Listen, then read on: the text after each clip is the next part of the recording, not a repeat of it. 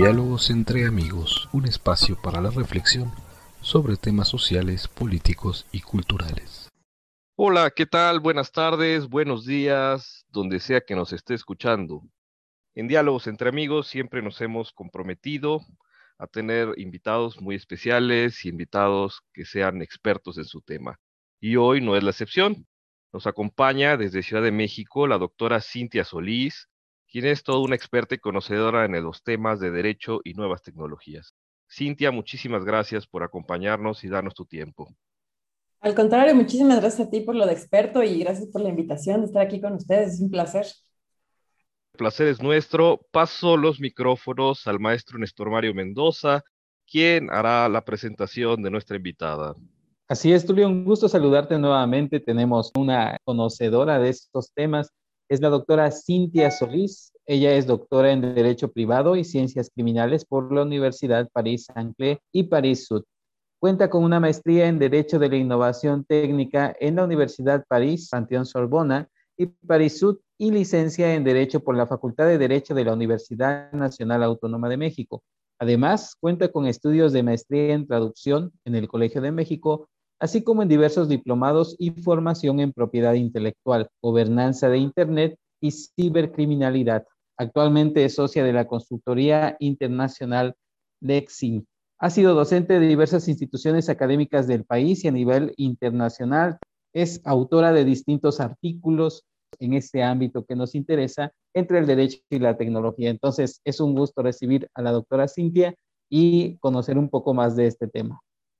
Muchas gracias, Néstor. Pues vamos a pasar ya al conversatorio. Lo primero que, digamos, se nos presenta para los que no eh, llegamos a entender de qué se trata toda la cuestión, por ejemplo, de la inteligencia artificial, convendría entonces definirla. ¿Qué, ¿Qué se entiende por inteligencia artificial? comprende un software, comprende un sistema, comprende un mecanismo. ¿Qué es la inteligencia artificial? Claro, qué interesante pregunta porque al final creo que el llamarle, ¿no? Como que este nombre tan sofisticado nos hace pensar que es algo que nunca en la vida se ha hecho, que es algo súper moderno y en realidad es una de las bases de la informática. Al final se basa justamente todo lo que nosotros conocemos como informática o como tratamiento automatizado de la información. Está basado justamente en eso, en cómo funcionan las máquinas, los procesadores, el software en general. Y no forzosamente se trata, digo, al final del día, estamos hablando que este procesamiento se puede hacer tanto por software como por hardware, o sea, pero en conjunto. Y es una de las, vamos a decirlo, de los fundamentos de, la, de las ciencias de la computación. Ahora, ¿qué tiene de interesante esto? Les decía, realmente no es nada nuevo. Tenemos desde la máquina de Turing, ya estaba dejando como este antecedente de, de lo que se podía hacer. Evidentemente, la evolución ha sido, o sea, no es lo mismo lo que teníamos hace, en, después de la Segunda Guerra Mundial, a toda la evolución que hoy existe de la inteligencia artificial, simple y sencillamente porque la capacidad de cómputo y procesamiento ha evolucionado. A lo mejor es algo que se podía concebir desde aquel entonces, pero no se había logrado hasta ahora cuando ya tenemos estos niveles de procesamiento de cómputo y de procesamiento tan, tan grandes, ¿no? Entonces, nada más para dejarle claro a nuestros, a nuestros amigos del auditorio, básicamente, pues es justo todo aquello que llevan a cabo las los procesadores, las máquinas, el, software para llevar a cabo ciertas operaciones que en este caso se le llama inteligencia artificial porque tratan de emular funciones cognitivas como las que tiene nuestro cerebro humano, ¿no? Entre ellas, bueno, la capacidad de percibir lo que está a su alrededor, que es mucho de lo que hace Alexa, el razonar, es decir, tratar de entender eh, de qué se trata eso que está sucediendo y aprender para resolver problemas, ¿no? Entonces, esa es la razón por la cual se llama inteligencia artificial, porque es una máquina tratando de emular funciones que normalmente hace nuestro cerebro. Así de sencillo. Doctora, me surgen algunas preguntas, sobre todo con respecto a la cuestión de la legislación en cuanto tal. Algún filósofo comentaba alguna vez que la tecnología siempre va a la delantera de la reflexión moral y de la legislación que pueda surgir al respecto de la misma. Ponía el ejemplo del cuchillo. Primero surgió el cuchillo para cortar la carne del animal muerto y posteriormente ese mismo cuchillo mata a otra persona y surge la conciencia moral. En este mismo tenor de ideas, me gustaría preguntarle, ¿qué regulación existe hasta el momento en el mundo con respecto a esta tecnología? Cada vez que hablamos de la regulación de la tecnología, yo siempre los, les respondo con una pregunta. ¿Para qué? Eh, existe una obsesión muy grande acerca de cómo vamos a regular este tema y hay cosas que realmente no necesitan regulación. Hace unos años escribí un artículo justamente al respecto de, de, si se requería o no se requería una regulación y qué pasaba en este momento. Nosotros tenemos desde hace muchísimos años la noción de la responsabilidad objetiva o la responsabilidad por riesgo creado, que de alguna manera hoy en día es aplicable a cualquier tipo de riesgo o cualquier tipo de circunstancia creada por este tipo de, implementación de tecnologías. ¿no? Por ahí lo que se ha hecho en Europa ha sido creación de directivas, o sea, unas directrices éticas en 2019 para la implementación de una inteligencia artificial que sea fiable, porque en lo que sí coincidimos todos a nivel internacional, mundial, es que lo que necesitamos es que el desarrollo per se, o sea, más allá de regular estos objetos o, estos, sí, sobre todo como que estas implementaciones de firma de inteligencia artificial, lo que necesitamos es que desde la concepción se hagan con una base ética para que eso reduzca los potenciales riesgos para el ser humano. Sin embargo, por ejemplo, yo estoy en contra de todas esas tendencias progresistas de quererle dotar de personalidad jurídica a una inteligencia artificial, porque creo que con tal de vernos progresistas, nos estamos poniendo un balazo en el pie. Esta idea, por ejemplo, a mí me da mucha risa cuando llegó esta robot a México, que Banorte le, le dio su tarjeta de crédito para que pudiera comprar. Y decía, a ver, o sea, imagínense que un derecho de crédito, que es un derecho personalísimo, se lo estés otorgando a una, a una inteligencia artificial, sea un robot, a una entidad, ¿no? Que no tiene una personalidad jurídica. O sea, realmente eso es como subirte al tren de las tendencias y te quieres ver como muy moderno, pero eso es completamente antinatura, por decirlo así. Entonces, ¿qué pasa con la regulación? al final hoy en día es perfectamente aplicable a todo lo que surja en cuanto a cuestiones de responsabilidad, pueden ser tanto materia civil como en su caso, em, si se diera la circunstancia de que el uso de algún tipo de tecnología de inteligencia artificial causara o dañara algún bien jurídico tutelado, pues las reglas del derecho penal común eh, serían aplicables. Pero ya que lo, lo mencionas, esta cuestión de la regulación, surge una pregunta, por ejemplo, en el caso de estos artefactos que son operados autónomamente. Ahora está muy de moda eh, que se cita los coches que se manejan solos, ¿no?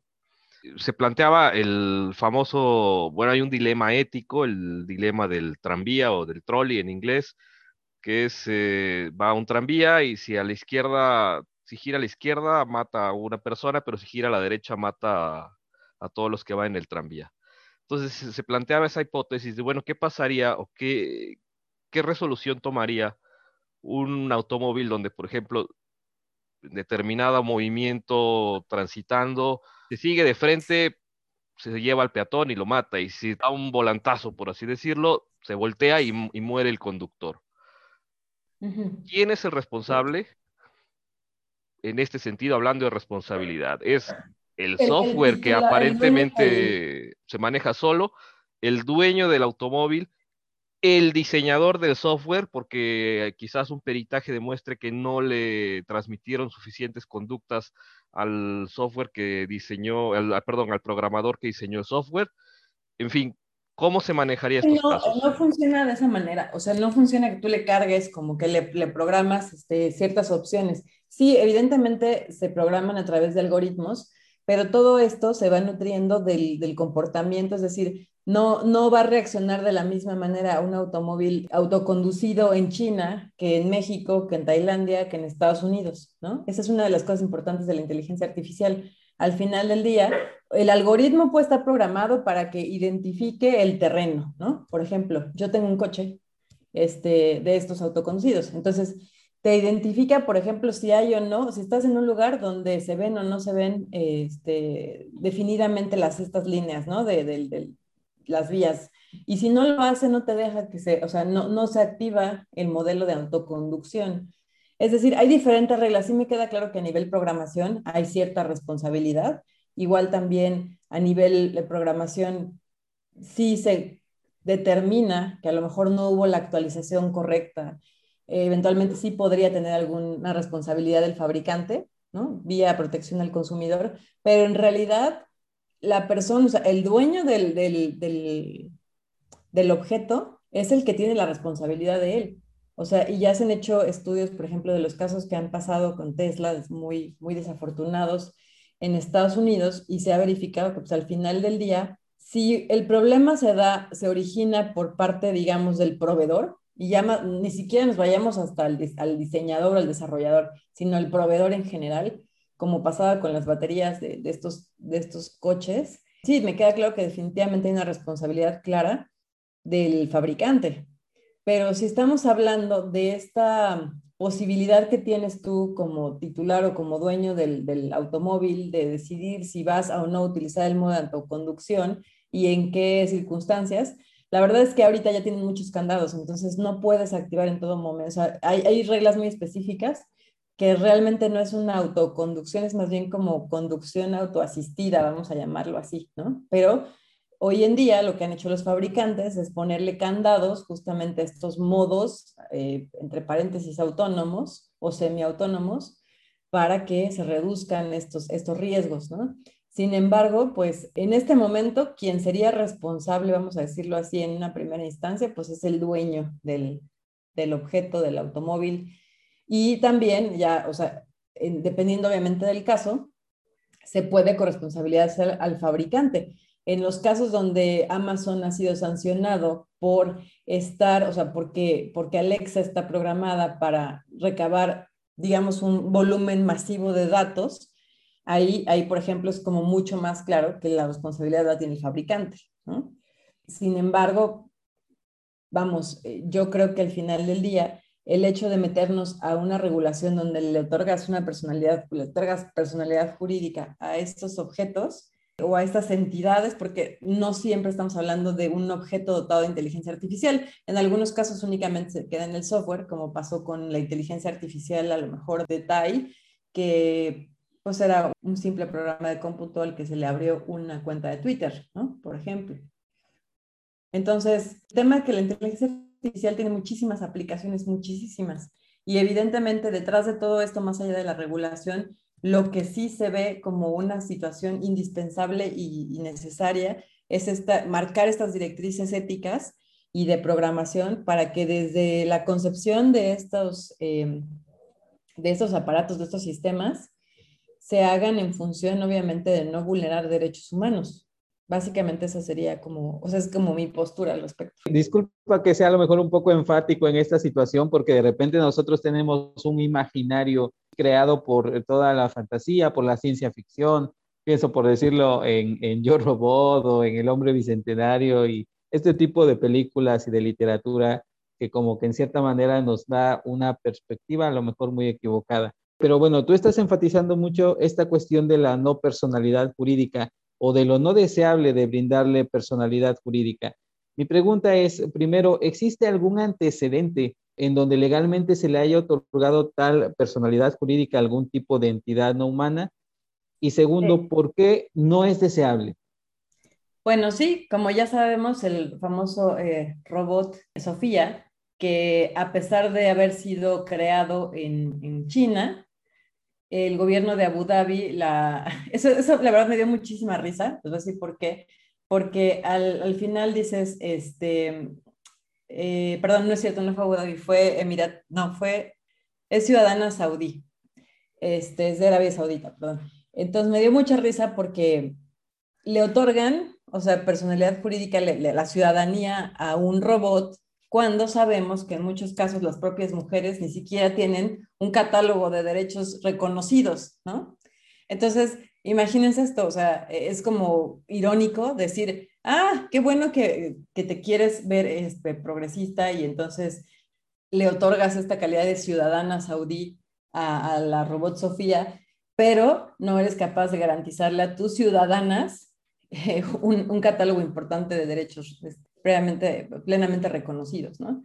Entonces, bueno, eh, posteriormente ha sucedido que pues ya como vimos en, en, este caso llegó a México, a Guadalajara, a un campus party y en ese evento la gente de este banco de Banorte le, o sea, le otorga su tarjeta de crédito, ¿no? Y entonces los que somos abogados pues sabemos perfectamente que, que como evento, que como, visto, como algo vistoso, pues fue simpático, ¿no?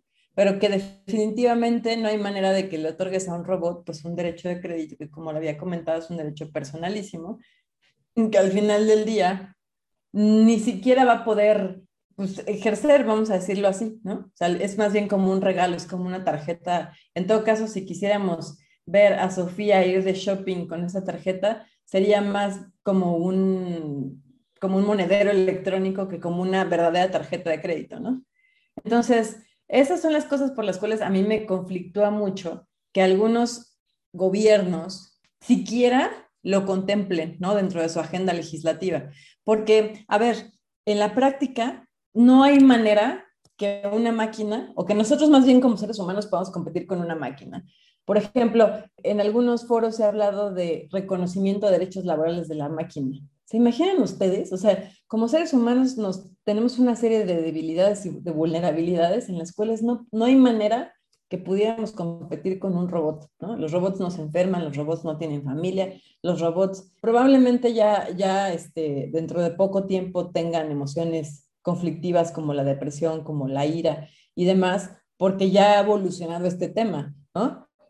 Y, me gustaría dejar esto muy claro, no depende de la configuración del algoritmo, y eso ya lo vimos con Tai.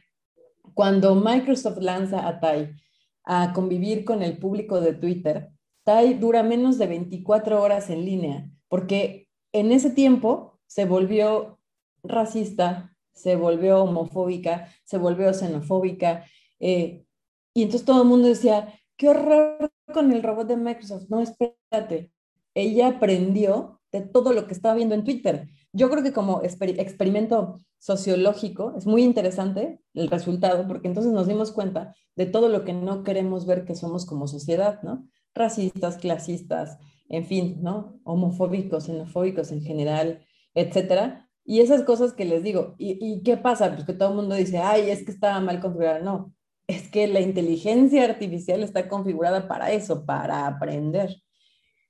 Entonces, ¿qué me preocupa? Que cada vez estamos, cuando nosotros vemos los videos de Boston Robotics, si lo ves desde un punto de vista exclusivamente técnico, tecnológico, pues te apasiona porque dices que está impresionante, ¿no?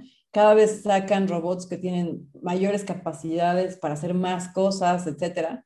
Y entonces, este, o por ejemplo, eh, la, esta robot enfermera que acaban de sacar. Y eso está muy bien si lo ves desde un punto de vista de la evolución tecnológica. Pero por otro lado está el tema preocupante de decir, estamos humanizando esos objetos que por más que nos, que nos gusten y sintamos simpatía por ellos, siguen siendo un objeto que si nosotros le empezamos a reconocer derechos, eso, como decían ustedes, como decías tú, Néstor, va a jugar en nuestra contra. Y justamente va a pasar, o probablemente estaremos más cerca de un escenario como los que hemos visto en las películas de ciencia ficción, como un yo robot, ¿no? Que tarde o temprano, para protegernos de nosotros mismos, podrían destruirnos. Y eso realmente no es muy alejado, o sea, no está muy lejos de pasar. Por esa razón, debemos de enfocarnos más bien en un uso, o sea, no en la regulación de la intensidad, sino en la regulación del uso, ¿no? O de alguna manera decir qué es lo que, cuáles son las responsabilidades de aquellas personas físicas o morales que implementan o que utilizan este tipo de tecnologías. Cintia, se nos acaba el tiempo, nos gustaría seguir platicando y comentando más de estos temas que son muy interesantes y que además son temas puntero que están a la orden del día pero pues lamentablemente el tiempo siempre nos gana y pues no sé si quisieras darnos algunas reflexiones finales o qué es lo que crees que viene a futuro en cuanto a regulación, en cuanto a disposiciones jurídicas de todos estos temas. Yo creo que como reflexión final, lo importante es estar como muy conscientes de que al final este, ya están entre nosotros, ¿no? O sea, todos tenemos algún objeto dotado de inteligencia artificial, absolutamente todos, ya lo tenemos, aunque no seamos conscientes de ello, ¿no? Por ejemplo, tenemos un, un iWatch, tenemos un iPhone, tenemos un teléfono Android, una, lo que sea, ¿no? este, realmente ya eso ya es parte de nuestro día a día. Lo importante aquí es estar conscientes de no, de que como seres humanos no permitamos que este, se le reconozcan de alguna manera personalidad jurídica o derechos a los objetos, porque entonces vamos a caer en un tema muy complicado desde el cual creo que no habría retorno.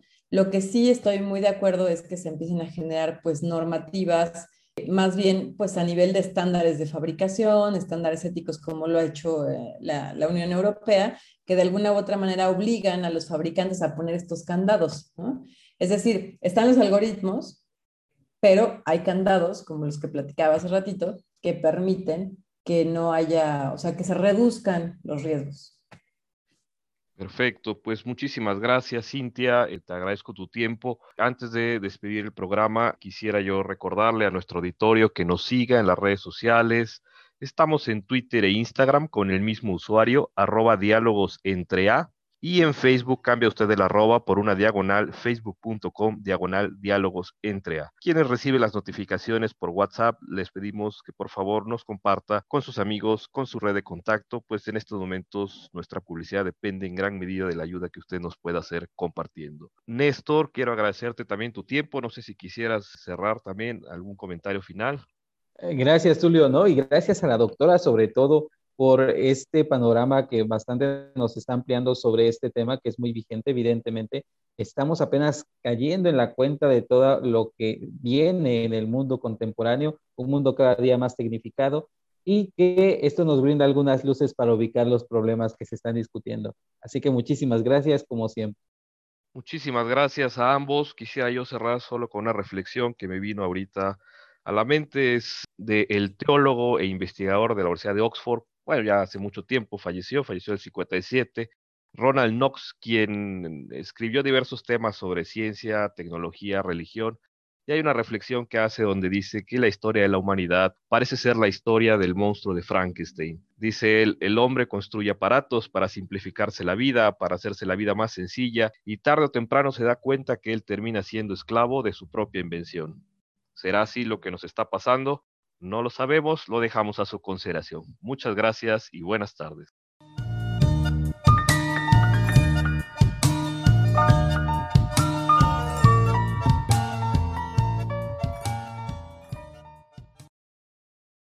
Programa grabado el 11 de junio de 2021. Las opiniones son responsabilidad únicamente de quien las expresa. La música de inicio y fin es Electro Tango de Joseph McDade. Diálogos entre amigos, todos los derechos reservados.